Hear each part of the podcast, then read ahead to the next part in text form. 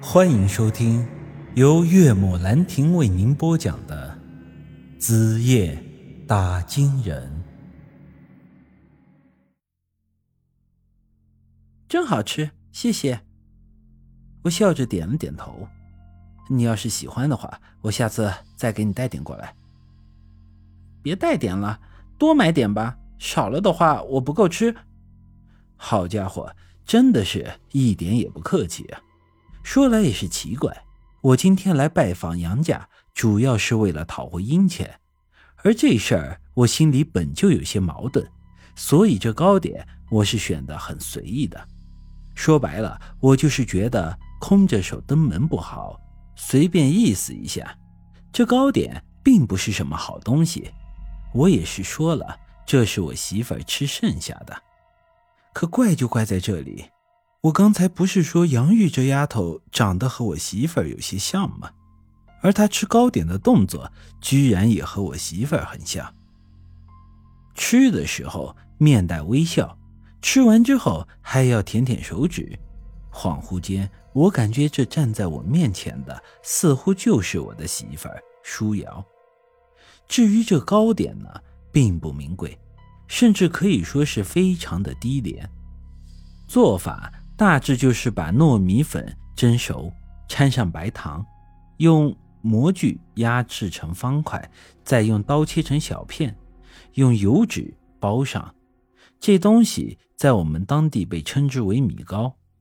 各位也都知道，我这媳妇是鬼，而鬼是不用吃饭的。平时我们一家三口在饭桌上坐着，舒瑶吃东西其实就是装个样子演给我妈看的。但奇怪的是，我这媳妇儿什么都不爱吃，偏偏是喜欢这米糕。每次我进城的时候，总会买很多回来。有时候晚上坐在床边看着她吃着米糕，我心里也很是高兴。因为在这时候，舒瑶给我的一种感觉是她是人的感觉。按理说，像杨玉这样的富家小姐，什么好东西没吃过呀？但是她也喜欢这廉价的米糕，我觉得实在是太巧了。嗯，你在看什么？我脸上有东西吗？啊，没，没有。之前我只是在外面看着这杨家的别墅。很气派，很漂亮。现在走在他家的院子里，这感觉更是不一样了。周围种着各种花花草草，这一进门我就闻到了一股清香。最让我惊讶的是，他家院子里居然还修了一口喷泉。这喷泉呈八角形，正中有一只石雕的大乌龟。乌龟仰着头，水从它的嘴里喷出，在空中分成了八条水线，向四周散开。对着太阳方向看，乌龟背上驮着一条彩虹，真的是十分的壮观啊！除此之外，喷泉下的池子里还种着睡莲，养着好几只活龟。我刚开始以为这只是有钱人弄出来的花架势。好看，但没有什么实际的用途。但之后我知道了，这玩意儿叫做福寿泉，取乌龟的长寿吉祥之意。古时很多有钱的大家族宅院里都会修这样的东西。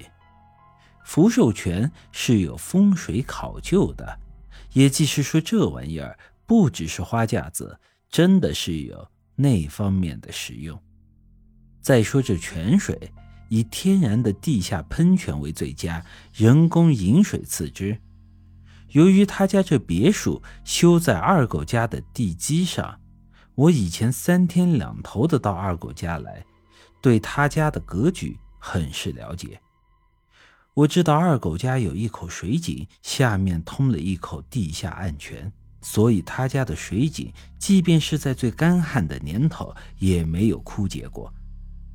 杨家这福寿泉恰好建在二狗家之前的水井之上，加之犬齿呈规整的八角形，取八卦聚财之意，这可以说是把风水格局玩得淋漓尽致。